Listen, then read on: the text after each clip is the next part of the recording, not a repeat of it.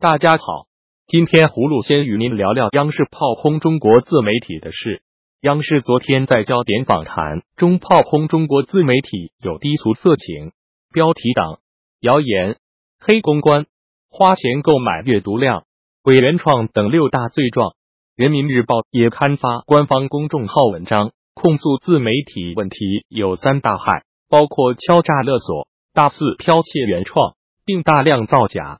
据中国时报今天引述中国官方报道，指中国网络舆论圈蔓延迅速。法规却跟不上，孕育许多问题。中共党媒人民日报海外版微信公众号“侠客岛”评论称，自媒体的出现为广大网友提供了发声的空间，但不可否认，中国网络空间当前鱼龙混杂，如果长期浸染其中，变赤变黑，皆属未知。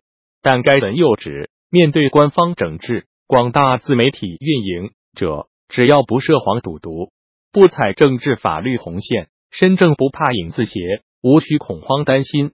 葫芦认为，央视和人民日报指出的自媒体问题应该都存在，但中国最大的问题不是自媒体，而是中共破坏言论自由，公众得不到真实的信息。央视和人民日报作为党的喉舌，在传播中共虚假信息和推动习近平个人崇拜方面的罪，远超过自媒体。是否也应该用手电筒照照自己？目前国内自媒体是唯一的尚存言论空间，如也被禁止，中国可就真的万马齐喑了。接着，葫芦与您说说福建高考政审的事。重庆高考恢复文革政审，引发网络激烈争议，但官方试图平息指记者错误理解。无独有偶，福建悄悄推出高考规定，明确指违反宪法。这不得被允许参加高考。据苹果日报今天报道，中国记者此次可能没有弄错。福建省日前公布的规定，参加高考考生的学校或单位应对考生的政治态度、思想品德做出全面鉴定，同时要将审查结果机构归入考生的报考资料。至于审查的条件，规定列明有反对宪法所确定的基本原则。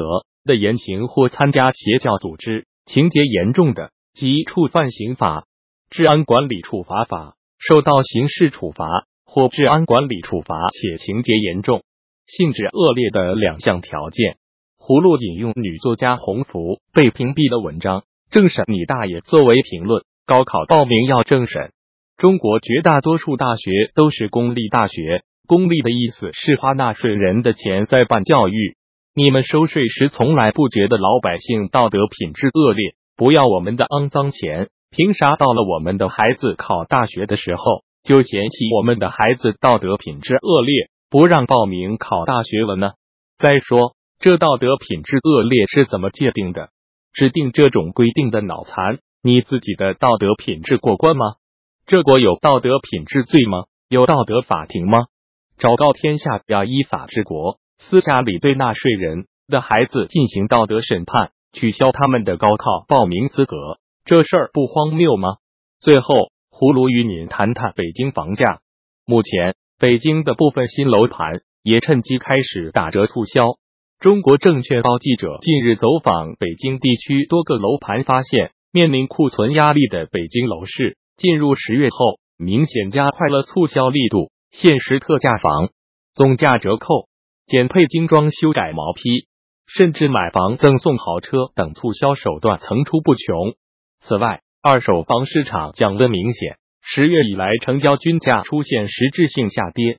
房产经纪人李强向中国证券报记者介绍，目前乐坛区域二手房均价在十一点五万到十二万元每平米，今年三到五月均价曾上涨到十三万元每平米左右，目前下降了约百分之十。受新房市场现金房大量上市冲击，十月以来，北京二手房成交均价出现了实质性下跌。贝壳研究院数据显示，十月二手房销量环比跌幅达四成，创今年二月以来近八个月销量新低。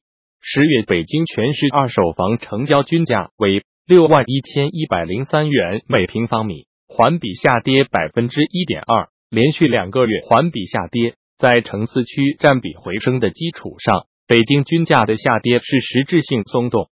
十一月九日，中国证券报记者来到位于朝阳区肖庄附近的一处新楼盘，售楼处看房的人很少，样板间里的人也寥寥无几。这个定位高端楼盘的项目，单价为七点九万元每平米，户型从八十六到一百六十平米不等。该楼盘八月开盘，至今仍在大力度宣传，并声称有九点九折。到九点七折之间不等的折扣，除北京外，上海、广州、深圳等一线城市房价从八月开始也都出现了转折。